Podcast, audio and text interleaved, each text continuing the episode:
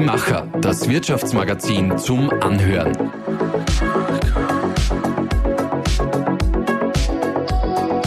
Und hier ist dein Host Susanna Winkelhofer. Wenn der Arbeitsmarkt eine Tanzfläche wäre, dann würde die Generation Z gerade alle Blicke auf sich ziehen. Nicht nur, weil diese jungen Menschen neu hier sind, sondern vor allem deshalb, weil sie hier einen Tanz hinlegen, den so noch niemand gesehen hat. Sie haben ihren eigenen Rhythmus, ihr eigenes Taktgefühl, einstudierte Tanzschritte interessieren sie wenig. Und wenn der Tanzlehrer oder die Tanzlehrerin nicht ihre Werte lebt, dann sind sie auch schon wieder weg. Aktuelle Studien zeigen, dass mit der sogenannten Generation Z also jenen Menschen, die nach 1999 geboren sind, junge Menschen den Arbeitsmarkt betreten, die völlig andere Werte und Erwartungen haben als ihre Vorgänger. Und damit stellen sie Personalverantwortliche vor ganz neue Herausforderungen, aber auch vor neue Chancen. Welche Chancen das sind, was sie wirklich wollen und erwarten von ihren Arbeitgeberinnen, das fragen wir sie gleich selbst. Seit drei Wochen machen Lena und Lea ein Praktikum bei uns in der Redaktion.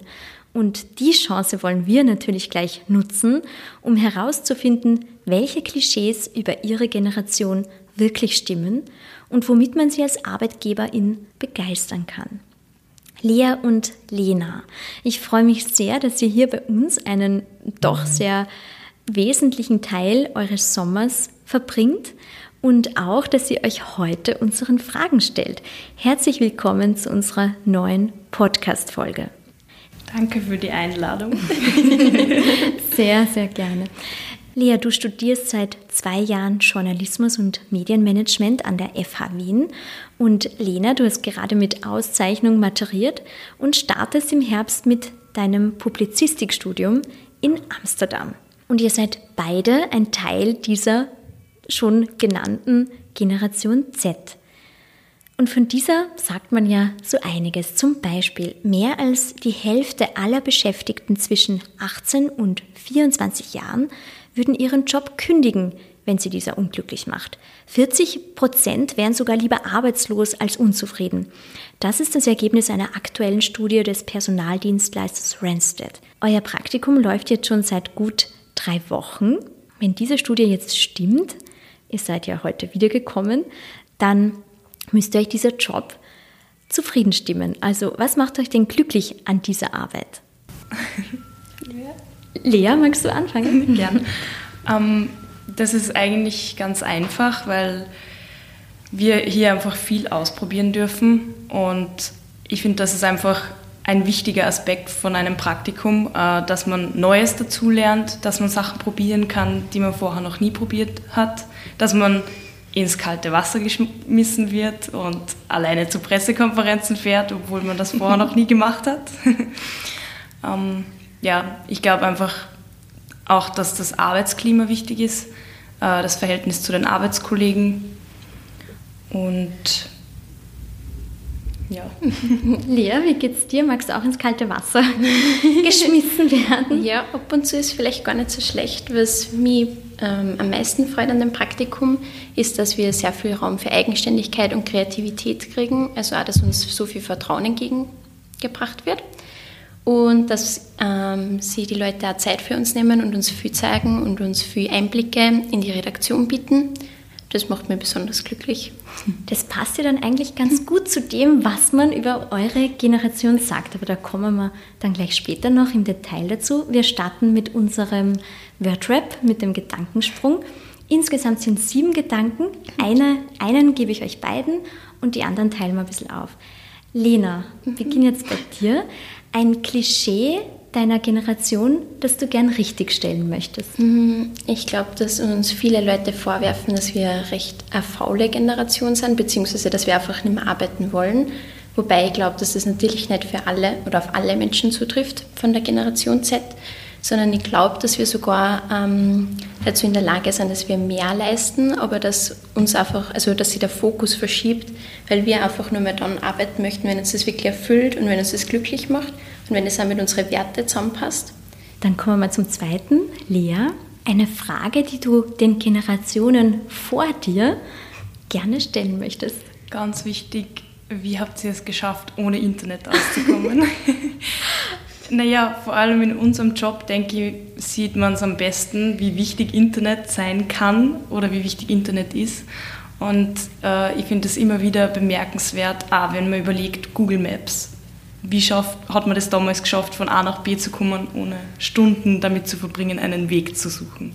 Lena, ich würde meinen Job sofort kündigen, wenn. Ähm, ich würde meinen Job sofort kündigen, wenn ich keinen Sinn hinter der Arbeit mehr sehe. Dann bin ich wieder bei dir, Lea. Drei Dinge, die ein Job für dich erfüllen muss, damit du ihn gerne und gut machst. Ähm, zum Ersten glaube ich, dass einfach das Arbeitsklima extrem wichtig ist. Alles, was halt dazugehört. Ähm, die Kollegen, die Chefin. Ähm, ja, es muss halt auch einfach was sein, das ich sowieso von Haus aus gerne mache. Also einen Job zu machen, der mich nicht interessiert, kann ich wahrscheinlich nicht so gut machen, wie ich es gern würde. Und zum Dritten, ja, auch die, die Interessen der Firma müssen sie ungefähr mit den Interessen von mir selbst decken, damit ich auch hinter dem stehen kann, was die Firma eben macht. Dann habe ich jetzt einen Gedanken für euch beide. Mhm. In fünf Jahren möchte ich. Lena? Mhm. In fünf Jahren bin ich dann 23. dann möchte ich dann hoffentlich schon mal das Bachelorstudium fertig haben, vielleicht sogar schon mit einem Master angefangen haben und nebenbei auf jeden Fall irgendwie oder irgendwo in der Medienbranche tätig sein. Lia, ist das bei dir auch schon so konkret? Ja, also ähm, in fünf Jahren bin ich hoffentlich mit dem Master fertig. Das wäre mein, mein Ziel. Und stehe auf jeden Fall mit beiden Füßen im Leben, hoffentlich. ähm, und arbeite halt irgendwo, wo ich auch jetzt mir vorstellen kann, dass ich arbeite. Irgendwo, wo es mir Spaß macht. Und ja, mit 25, glaube ich, sind das eh schon hohe Erwartungen. Dann bleiben wir gleich bei dir, Lia. Eine Entscheidungsfrage. Lieber 300 Euro mehr Gehalt im Monat oder lieber zwei Stunden weniger arbeiten? Das ist wahrscheinlich eine Frage, da kommt man sich ein bisschen länger noch Gedanken machen. Also du kannst nicht sofort entscheiden, was dir lieber wäre? Jetzt so spontan würde ich sagen, lieber mehr Geld, weil ohne Geld geht leider nicht wirklich was bei uns oder allgemein auf der Welt. Deswegen glaube ich, dass das wichtiger ist als zwei Stunden weniger zu arbeiten. Ja, mhm. vielleicht wird sich meine Meinung ändern, wenn ich nur mal ein bisschen drüber nachdenke. Und Lena, lieber eine Woche ohne Handy oder eine Woche ohne Zucker? Hm, definitiv eine Woche ohne Zucker. okay, gut. Lea, du hast es vorhin schon angesprochen. Du würdest gerne die Generationen vor dir fragen, wie war denn das ohne Internet? Eure Generation nennt man ja auch die Digital Natives 2.0, weil ihr seid die erste Generation, die von Kindesbeinen an mit Smartphone, mit Laptop und frei verfügbarem Internet aufgewachsen ist. Mhm. Könntet ihr euch ein Leben ohne Handy, ohne digitale Geräte vorstellen? Ähm, ja, wir haben heute schon mal über das Thema gesprochen und wir könnten es uns, glaube ich, beide gar nicht mehr vorstellen. Mhm. Generell halt ohne Internet, auch fürs Recherchieren zum Beispiel oder mal über WhatsApp anrufen oder schreiben eben oder auch ohne Google Maps. Ich glaube, das wird gar nicht mehr gehen. Das gehört einfach zu einem Leben dazu. Mhm. Ja, das, das Witzige ist eigentlich, halt wie ich noch klar war, ich habe kein, also es hat Internet schon gegeben am, am Computer und so, aber vor allem am Smartphone, also Smartphone habe ich auch noch keins gehabt, wie ich halt noch Kind war. Also es hat schon noch Zeit gegeben, wo man kein Internet verwendet hat, aber ich finde, man kann es trotzdem, also ich kann es mir trotzdem schlecht vorstellen, dass ich nicht mehr einfach schnell mal googeln kann, wie der oder der Vogel ausschaut, nur weil es mich gerade interessiert. Ihr habt so dadurch natürlich auch ganz äh, großartige digitale Fähigkeiten. Das unterscheidet euch schon mal von den anderen Generationen. Aber was gibt es denn noch, wo ihr sagt, boah, das ist so typisch unserer Generation, das macht uns aus oder das ist unser USB, unser Alleinstellungsmerkmal? Ich glaube, dass unsere Generation wesentlich selbstreflektierter ist oder überhaupt reflektierter ist als die Generationen vor uns. Das diskutiere ich ganz oft mit FreundInnen von mir. Ähm, Und ich weiß auch nicht, von was genau das kommt, mit was wir uns so viel mehr befassen, dass das bei uns in den meisten Fällen natürlich nicht immer, aber in den meisten Fällen ist es definitiv so oder kommt es uns zumindest definitiv so vor, als würden wir einfach uns viel leichter in die in andere Personen reinversetzen können als beispielsweise unsere Eltern. Mm, ich glaube auch, dass unsere Generation sehr experimentierfreudig ist.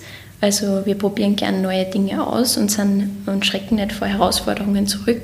Ähm, also die früheren Generationen waren es ja oft so gewohnt, dass zum Beispiel direkt nach der Schule in einem Beruf angefangen haben und dort bis zur Pension waren. Und bei uns ist das, glaube ich, nicht mehr so gang und gäbe. Also wir trauen sich da mal was Neues ausprobieren. In der Generation eurer Eltern war das ja oft noch ganz normal, dass man bis, also ein ganzes Arbeitsleben lang denselben Arbeitgeber, dieselbe Arbeitgeberin hatte. Könntet ihr euch das vorstellen? Die Lea schüttelt den Kopf. Ich glaube, dass das heutzutage nicht mehr wirklich funktioniert, weil ich glaube auch nicht, dass man mit einem Arbeitgeber so zufrieden ist, weil ich glaube, was man unserer Generation schon nahelegt, ist, dass man, wenn man nicht zufrieden ist, das auch sagen darf. Ich weiß, eine Freundin von mir hat einmal ein Interview mit der Christina Inhoff geführt und die hat auch zu ihr gesagt, wenn du ein Praktikum in einem Medienunternehmen machst und du hast das Gefühl, du lernst nichts dazu, dann trau dich auch zu sagen, entweder wir machen was anderes oder ich gehe, weil das macht für mich keinen Sinn.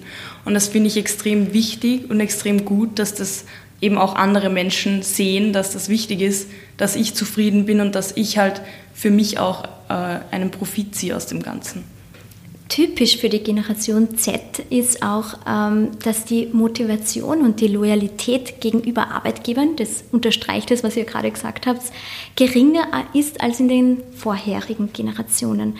Jetzt möchte aber natürlich eigentlich ein Arbeitgeber, eine Arbeitgeberin, dass die guten MitarbeiterInnen so lang wie möglich im Unternehmen bleiben. Was müsste euch denn geboten werden, damit ihr möglichst lange bleibt in einem Unternehmen? Also ich glaube, was mir besonders wichtig ist, ist, dass man Wertschätzung spürt, äh, spürt hat.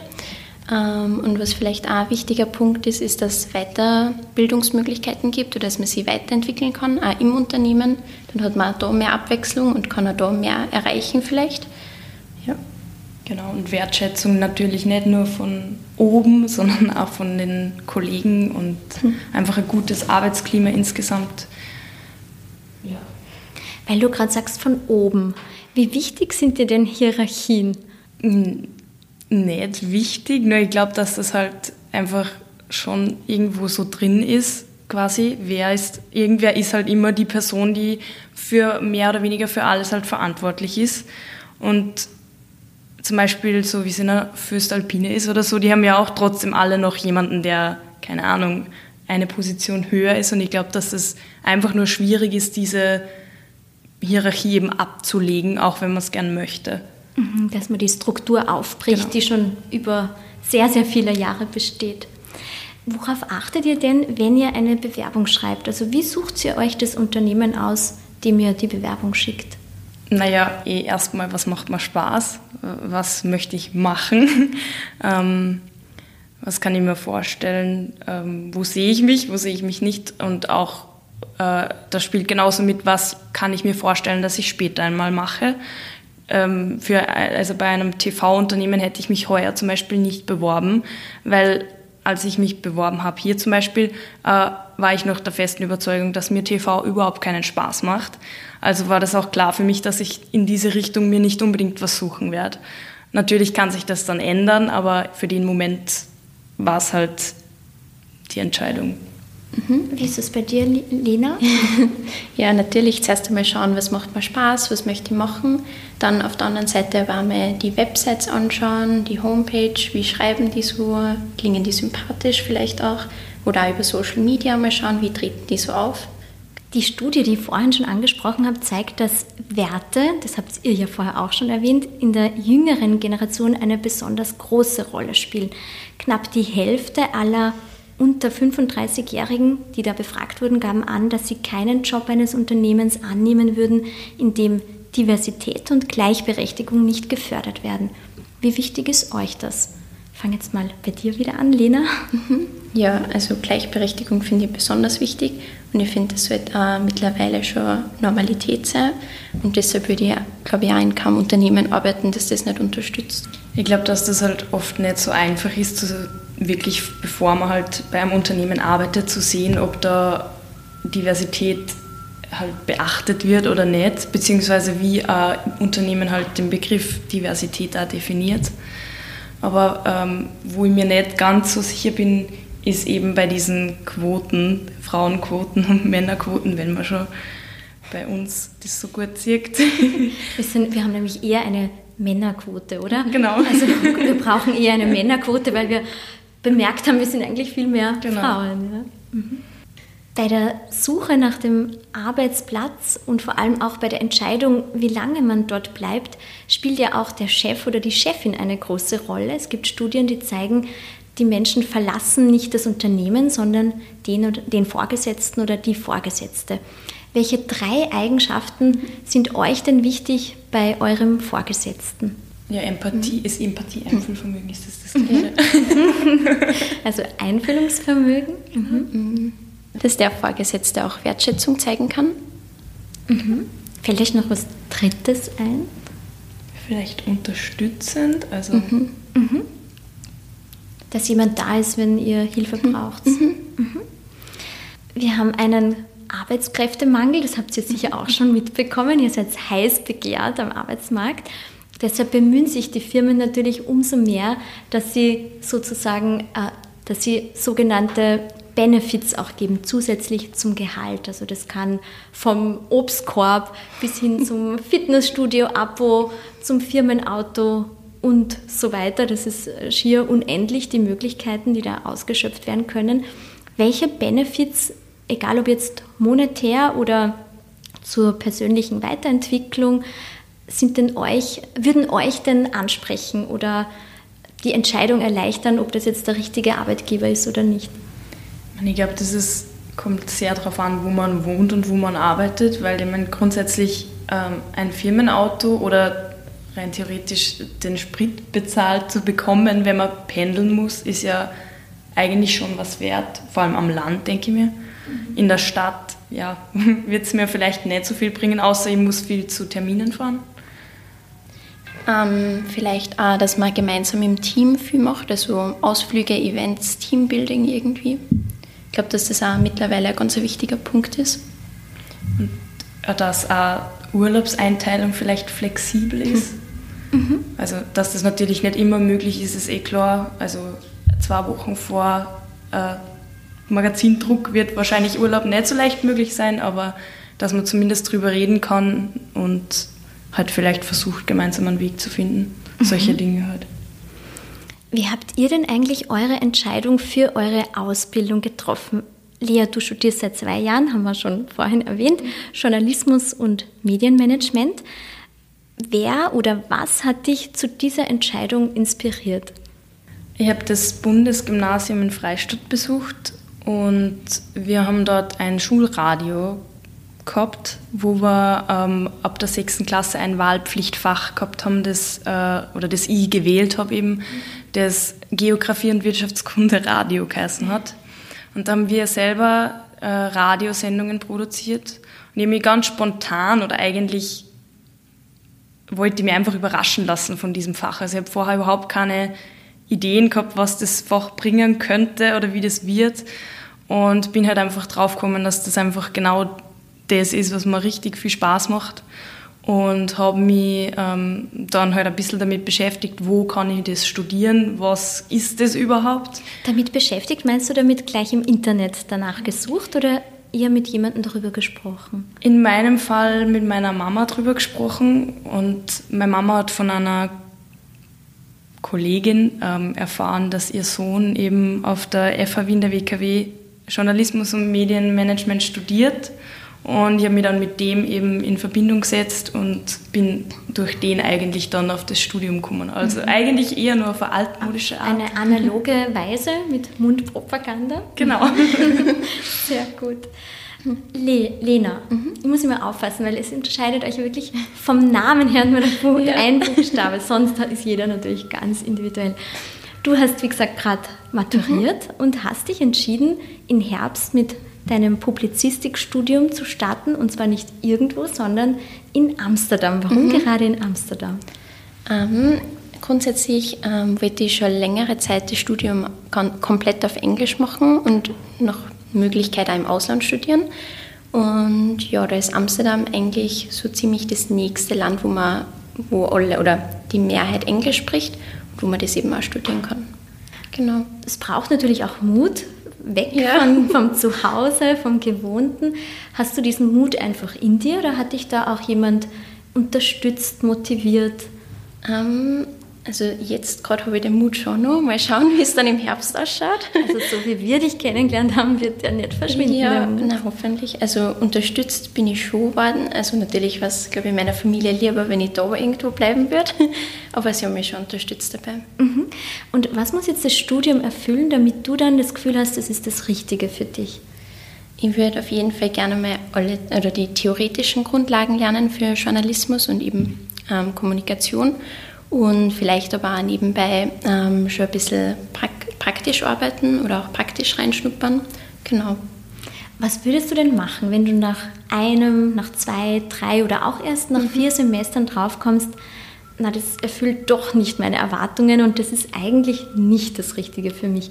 Würdest du es dann trotzdem durchziehen oder würdest du dann dir eingestehen, das war die falsche Entscheidung, ich mache jetzt was anderes? Ich glaube, gerade wenn ich nur so am Anfang stehen würde, so nach ein, zwei Semestern, dann würde ich mich schon auf jeden Fall umschauen nach anderen Studiengängen, die vielleicht doch mehr meinen Erwartungen entsprechen.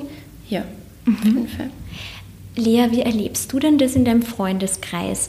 Wissen da die meisten ganz genau, was sie machen wollen? Oder gibt es auch welche, die nach der Matura gesagt haben, ich habe eigentlich keine Ahnung, was ich machen will?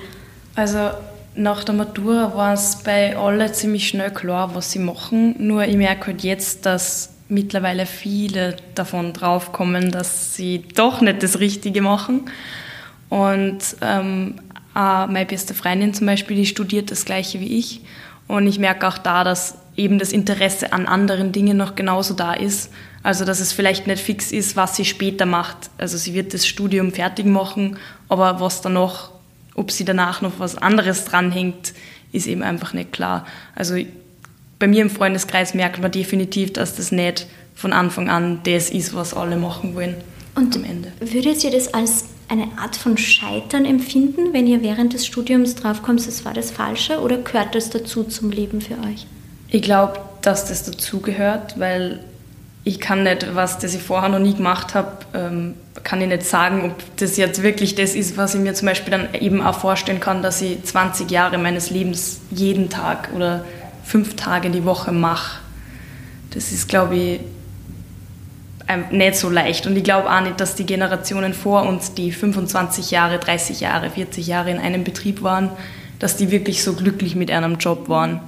Ihr habt es beide natürlich erlebt, so wie wir alle während der Pandemie, dass vieles ein bisschen anders ist. Du hast in deinem Studium wahrscheinlich lange Zeit äh, ja, von zu Hause aus studieren müssen. Du kennst von der Schule Distance Learning.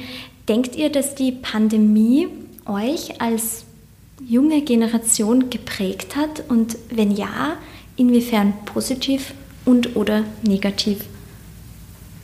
Also ich denke, dass sie uns auf jeden Fall geprägt hat. Also ich schätze das schon viel mehr jetzt, dass ich mein Studium genießen kann, dass ich Zeit mit meinen Freunden verbringen kann, dass ich auch auf den Campus kann und nicht nur daheim vorm PC sitze, allein in meinem Zimmer.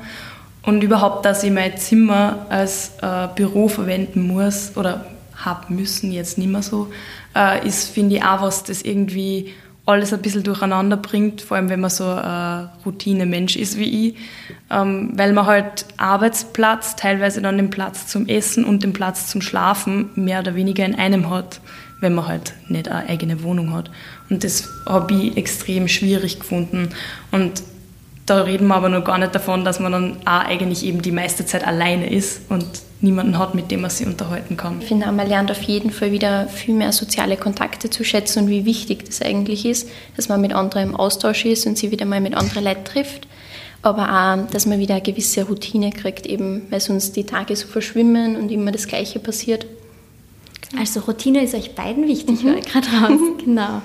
Es hat ja unabhängig vom Alter die Pandemie bei vielen bewirkt, einiges zu hinterfragen. Damit auch, passt es so, wie ich mein Arbeitsleben lebe? Oder möchte ich lieber eine sinnvollere Tätigkeit machen? Möchte ich mehr meine Freizeit genießen können? Und damit ist auch der Wunsch, der zwar vorher schon da war, aber nach der Vier-Tage-Woche oder nach der 30-Stunden-Woche noch lauter geworden. Stellt ihr euch euer Arbeitsleben so vor, dass ihr sagt, na also das, das ist ganz, ganz wichtig, dass ich nicht so ein typisches ähm, Vollzeitverhältnis mal habe, sondern mehr Zeit für andere Dinge, Hobbys, Freunde, was auch immer? Mm, also ich kann mir es ehrlich gesagt nicht vorstellen, dass ich eine Vier-Tage-Woche habe oder nur 30 Stunden arbeite, weil ich finde, ähm, wenn dir die Arbeit so richtig Spaß macht und du dich da richtig ausleben kannst, dann gingen 40 oder Vollzeit eben, geht voll in Ordnung. Also ich finde, das passt für gut. Ja. Ich meine, ich finde, ich glaube, da bist du einer Meinung mit mir. Ich finde, ich kann schon 40 Stunden arbeiten in der Woche, nur die Frage ist halt, ob ich auch wirklich 40 Stunden arbeite, weil ich 40 Stunden ähm, Arbeit bekomme. Also wenn ich jetzt mit meiner Arbeit fertig bin nach Tag 4, ähm, ob es halt dann Sinn macht, dass ich, ich meine, ja, man kriegt natürlich immer wieder was dazu, aber ob man sich da nicht irgendwie das anders einteilen kann, dass man eben sagt, dann mache ich halt lieber mal einen Tag, äh, eine Woche nur vier Tage und dafür eh in der nächsten Woche wieder fünf, weil halt wesentlich mehr los ist. Das heißt, wäre es dir lieber, wenn das nicht in Stunden gemessen wird, sondern in Leistung? Ja. ja. Mhm. Nicken beide. Mhm. Jetzt habt ihr ja beide bei eurem Praktikum, so wie alle bei uns, die Möglichkeit, auch im Homeoffice zu arbeiten, wenn es gerade passt, von den Terminen her auch. Ähm, würdet ihr eigentlich einen Job annehmen, wo das von vornherein ausgeschlossen ist, dass es auch möglich ist, im Homeoffice zu arbeiten? Welche Rolle spielt das für euch? Ich würde jetzt nicht direkt sagen, dass ich einen Job, wo Homeoffice nicht möglich ist, ausschließen würde, aber ich schätze es auf jeden Fall sehr, dass es möglich ist. Ähm, einfach weil man sie durch das, dass wir ja trotzdem 40 Minuten jeden Tag herpendeln und auch 40 Minuten wieder zurück. Und das erspare ich mir halt einfach einmal in der Woche. Und das ist schon mhm. irgendwie eine Erleichterung, weil man halt einfach trotzdem 40 Minuten später aufstehen kann. Ja. Ich werde auch definitiv sagen, dass es kein Ausschlusskriterium ist, dass man jetzt zu einer Firma geht oder eben nicht. Aber ich glaube, es kommt darauf an, in welcher Lebenssituation man gerade ist. Vielleicht, wenn man schon Kinder hat oder so, damit man sich das besser einteilen kann, dann ist es vielleicht ganz gut. Aber ich glaube, es ist jetzt nicht unbedingt eine Notwendigkeit. Aber das wäre vielleicht so ein Benefit oder so. Ja, genau. Dass ihr es ja schätzen würdet. Mhm. Mhm. Ihr habt jetzt beide da einen fixen Schreibtisch bei uns mhm. im Büro, aber ihr habt sicher schon vieles darüber gehört, dass moderne Arbeitswelten manchmal so gestaltet sind, dass eigentlich keiner einen fixen Arbeitsplatz, also einen fixen Schreibtisch hat, sondern dass je nach Aufgaben, die gerade gemacht werden, herumwechselt. Jeden Tag sitzt man woanders. Es gibt Räume für unterschiedliche Aufgaben. Wie wichtig ist euch das, dass ihr, wenn ihr ins Büro kommt, wisst, das ist heute oder das ist generell mein Platz? Also das ist mir sehr wichtig, weil ich habe gern meine Sachen einfach dort liegen und meine Snacks. habe ich schon gesehen. Genau. Und vielleicht auch Fotos und so. Ich finde, das ist schon wichtig, dass mhm. man auch in der Arbeit halt einen Platz hat, der irgendwie persönlich ist ein bisschen, egal in welcher Ort persönlich, weil ich meine, da ist jeder anders. Aber ich glaube schon, dass es wichtig ist, dass man seinen eigenen Platz hat. Mhm. Ich finde, das ist ganz cool, so wie das da gelöst ist, dass jeder zwar seinen fixen Arbeitsplatz hat, aber dass es so flexible Räume gibt wie den Silent Room oder den, wo man telefonieren kann. Mhm. Genau, also die, diese Mischung finde ich recht passend. Jetzt lese ich euch noch ein mhm. paar Charakterisierungen der Generation Z vor und ihr sagt mir dann, ob ihr findet, das trifft auf euch zu oder dass das eher ein Klischee ist. Die Familie ist ein wichtiger Bezugspunkt im Leben. Lea, was sagst du dazu? Auf jeden Fall. Ja. Also definitiv. Lena nickt auch. Sicherheit und Struktur werden gesucht von der Generation Z. Sicherheit, man durch das, dass wir eben schon sehr bereit dazu sind, würde ich jetzt mal sagen, dass wir einen Job hinschmeißen, wenn es uns halt nicht gefällt. Also ich glaube, Sicherheit ist nicht so wichtig. Oder mhm. Kommt wahrscheinlich auch wieder auf die Person an.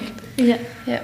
Also können Also- wir sowieso nicht verallgemeinern, sondern ihr seid jetzt einfach zwei Beispiele und wie man sieht natürlich, es kann auch ganz anders sein. Also ich denke, dass Sicherheit und Struktur schon zum, also zum gewissen Grad wichtig sind, aber dass wir eben auch sehr risikobereit sind und auch gerne mal was ausprobieren. Also vielleicht ist das nicht das Allerwichtigste. Ja. Wohlfühlen und ein, was immer das jetzt heißt, cooler Lifestyle sind wichtig. Unterstreicht ihr das? Wohlfühlen auf jeden Fall. Ja. Ein cooler Lifestyle. Ist nie schlecht. genau. Also gutes Essen. Ähm, ja, gutes Essen, ist guter Lifestyle. Perfekt. Dann ähm, der Wunsch nach Work-Life-Separation ist besonders wichtig. Das heißt, dieses Trennen von Arbeit und Freizeit ist eurer Generation angeblich sehr wichtig. Stimmt das? Ja, Also du möchtest es nicht vermischen. Nicht unbedingt, nein. Also ich merke das jetzt, wie, wie das bei meinem Papa ist, dass das halt oft einfach schwierig ist, wenn man, wenn in der Füst Probleme sind und da was geklärt wird, dass das dann einmal an einem Sonntag ist oder so. Und ich finde irgendwie schon wichtig, dass man zum Beispiel auch, wenn man das Handy jetzt verwendet für, für Sachen, die mit der Firma zum tun haben, dass man trotzdem mal weiß, wann es genug ist und dass man sagt, okay, ich habe jetzt eh schon neun Stunden gearbeitet und ich, ich lasse das jetzt und ich schaue da jetzt nicht mehr drauf, ich kann mich um das auch morgen noch kümmern. Wie ist das bei dir, Lena? Ich glaube, ich finde es gar nicht so schlecht, wenn sie Arbeit und Freizeit ein bisschen vermischt, weil man oft auch, zum Beispiel, wenn man daheim jetzt einen Einfall hat oder eine besondere Idee hat oder so, dass man mit die dann noch aufgreifen kann. Das, manchmal kann man da vielleicht mehr oder kreativer sein als in der Arbeit und vielleicht ist es gar nicht so schlecht, aber natürlich sollte es nicht überhand nehmen, dass man jetzt den ganzen Tag nur arbeitet. Optimismus hinsichtlich der Zukunft wird eurer Generation zugeschrieben. Wie, wie optimistisch schaut ihr in die Zukunft? Ähm, ich schaue grundsätzlich schon im, also gerne sehr optimistisch in die Zukunft, aber ich glaube eigentlich, dass unsere Generation eher pessimistisch ist, was glaub die. Zukunft betrifft. Vor allem Okay. was den Klimawandel und solche Dinge angeht.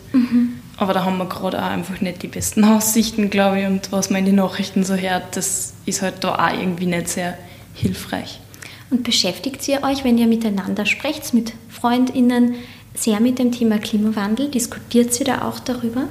Also wir schon sehr.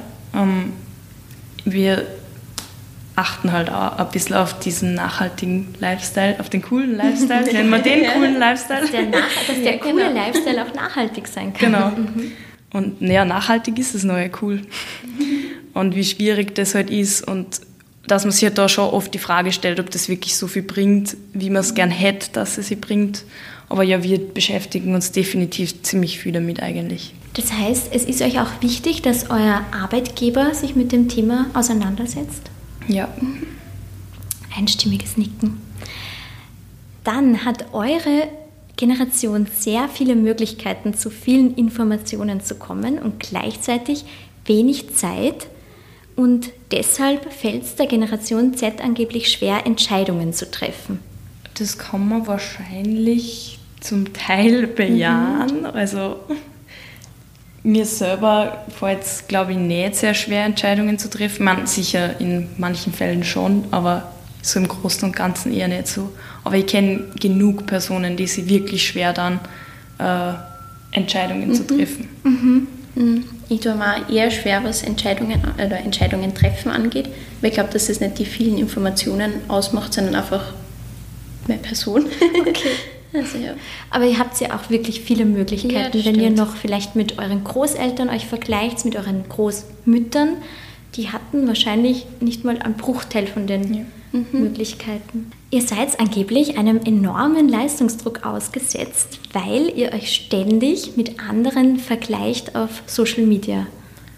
Das ist, glaube ich, definitiv ein Problem unserer Generation.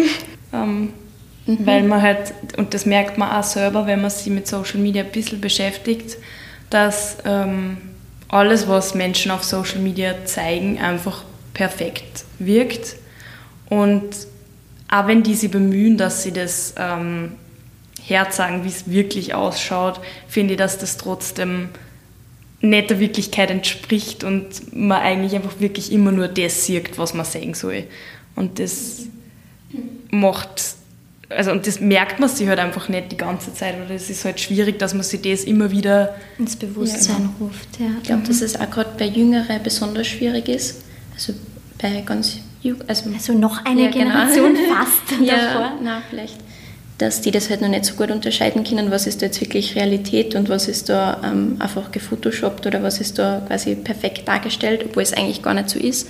Wir können uns das vielleicht schon ein bisschen besser bewusst machen, aber es geht halt doch verloren, wenn man so viel Zeit drauf verbringt. Und ich glaube, dass das Problem ist mit Photoshop und so, dass es einfach zu viele Menschen gibt, die das wirklich gut können. Und wenn einer das wirklich gut kann, dann können auch wir das nicht unterscheiden, ob das jetzt echt ist oder nicht. Mhm. Also ich glaube, das kommt einfach ganz darauf an, in was für einem Bereich auf Social Media man sich bewegt, weil es gibt natürlich auch da Leute, die sich wirklich Mühe geben, äh, das echte Leben zu zeigen und es gibt einfach Leute, die wirklich nur das herzeigen, was halt gern gesehen wird oder halt was halt perfekt ausschaut einfach. Das heißt, auch wenn sich ein Unternehmen auf Social Media als Arbeitgeber zeigt, dann wollt ihr da auch das Echte sehen, oder? Ihr, kommt, mhm. ihr, ihr habt schon das Bewusstsein dafür, ob das jetzt gefaked ist oder echt. Ja. ja. Mhm. Worauf freut sich denn die nächsten fünf Jahre, sage ich jetzt mal? Zu lange wollen wir ja nicht nach vorne schauen, aber die nächsten fünf Jahre. Einfach auf das, dass ich ähm, im Zuge meines Studiums und hoffentlich auch im Zuge meines Jobs einfach nur viele Menschen kennenlernen kann. Ähm, einfach mich extrem gut vernetzen kann. Das hat jetzt schon angefangen, die letzten zwei Jahre. Und das ist was, für das bin ich einfach extrem dankbar, weil das kann in unserem Job nur hilfreich sein. Und überhaupt, dass ich einfach Erfahrungen sammle, die halt in dem Bereich irgendwie wichtig sind. Mhm. Ich stehe ja nur ganz am Anfang eigentlich und ich freue mich meistens, dass ich jetzt nur so viel dazulernen kann, so viel Neues sehen kann und ganz viel hoffentlich gute Eindrücke gewinnen kann. Dann kommen wir jetzt zum letzten Teil, zu unseren 100 Fragen. Und ihr wisst jetzt eigentlich mehr als ich, weil ihr habt diese Fragen jetzt überarbeitet, die wir ja schon ein Jahr lang in diesem Topf haben. Es sind ganz viele neue dazugekommen, manche habt ihr verändert. Ihr habt sie auch bei unserem Workshop zum Thema Interviewführung gemacht. Und wie bei allen Dingen, die ihr da gelernt habt, das hat mich wirklich fasziniert, ihr habt es dann auch immer umgesetzt. Und jetzt bin ich sehr gespannt, welche Fragen da drinnen sind. Ich würde sagen, jede von euch zieht drei und dann beantworten wir die mhm. nacheinander. Lea, wir fangen bei dir an. Welche Frage hast du als erstes gezogen? Was macht mir Sorgen? Ja, auf jeden Fall der Klimawandel. Das ist bei uns wirklich ein großes Thema und auch heute in der Früh haben wir halt beim Herfahren Radio gehört und mich schockiert es eigentlich immer wieder, wie schlimme Nachrichten wir uns gerade, mit, mit, mit wie schlimmen Nachrichten wir uns gerade abgeben müssen.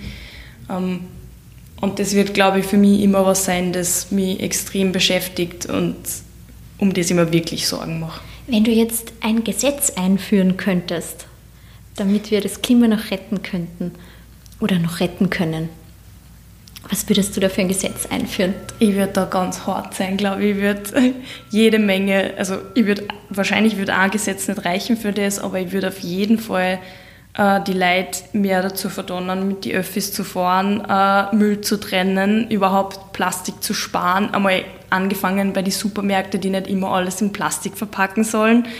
Ähm, und vielleicht auch ein bisschen mehr Awareness nur schaffen für das, dass man regional einkauft und nicht immer irgendwelche Mangos und Bananen aus keine Ahnung wo.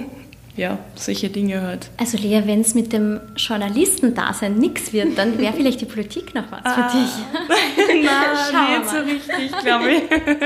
Aber mal schauen. Lena, deine erste mhm. Frage. Ähm, die Frage lautet, wo fühle ich mich zu Hause? Also entweder da, wo ich irgendwie von meiner Familie oder von meinen Freunden umgeben bin, also irgendwie auf jeden Fall von Leuten, die ich besonders gern mag, oder irgendwo am Wasser, also am Meer oder so. Lena, weil du das Wasser angesprochen hast, was mhm. ist denn deine jetzt im übertragenen Sinn Inspirationsquelle, wenn du kreativ sein möchtest? Hm, was ich voll gern mache, damit ich ein bisschen Kreativität bekomme, ist, dass ich Musik höre auf jeden Fall und auch, dass ich mir vielleicht manchmal von Pinterest ähm, neue Ideen und Inspirationen hole. Genau. cool. Lea, dann sind wir bei deiner zweiten Frage. Wenn ich drei historische Persönlichkeiten zum Essen einladen könnte, welche wären das?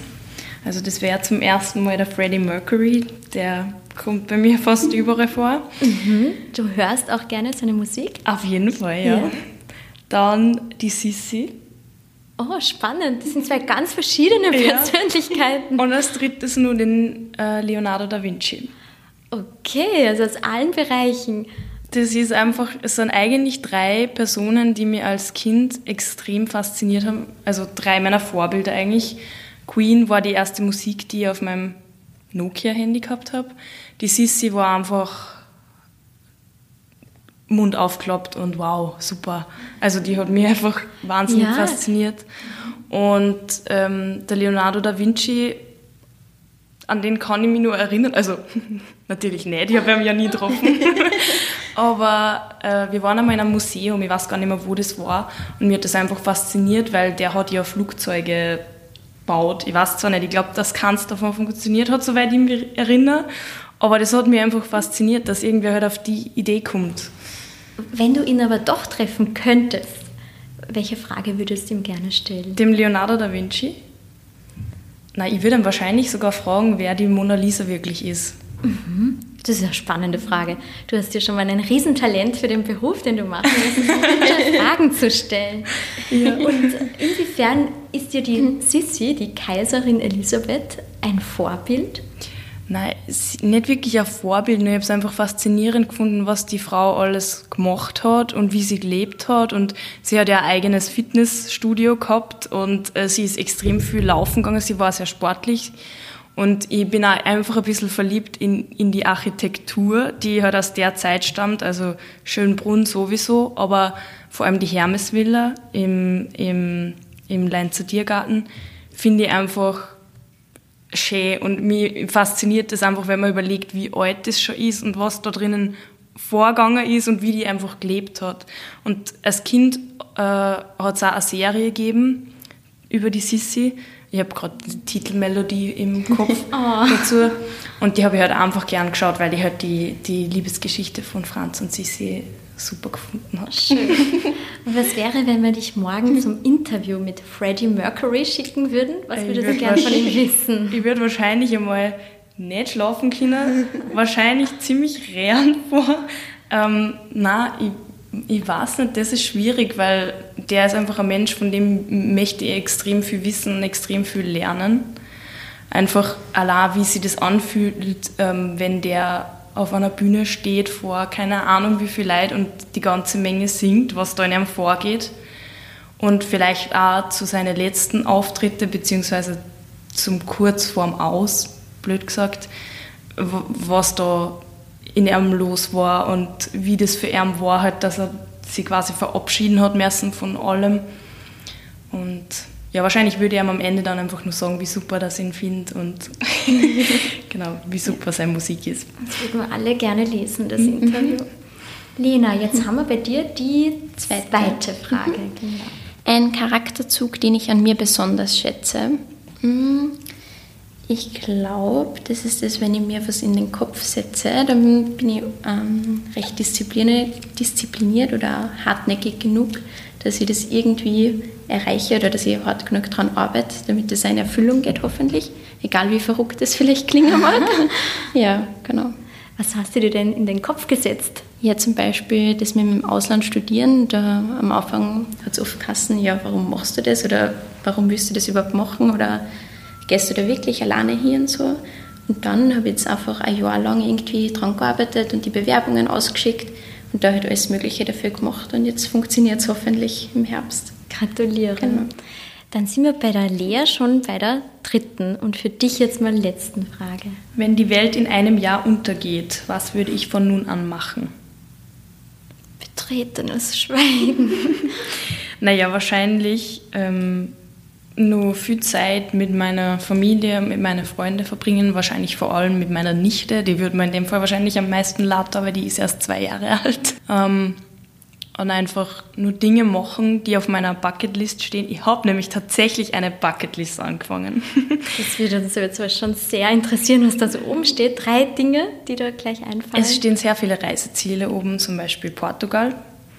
Ähm, da würde ich immer schon mal hin. Dann, es steht auch so was oben wie eine Siebträgermaschine, weil die einfach eine ziemliche Kaffee-Fanatikerin bin. Wie viele Kaffee trinkst du am Tag? Äh, derzeit sind es nur vier Espressi, mhm. aber in meinen, wie sagt man denn, Hochzeiten, na, wie sagt man da? ja, ja. In meinen Hochzeiten sind es neun.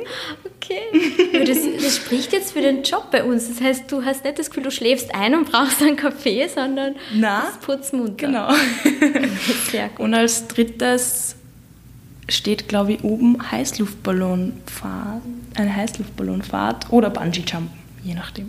Es wird sich alles in dem Jahr ausgehen, aber wir hoffen, du hast viel länger ja. Zeit dafür. Perfekt. Cool. Lena, dann sind wir bei deiner dritten Frage. Wenn mein Leben einen Soundtrack hätte, von wem wäre der?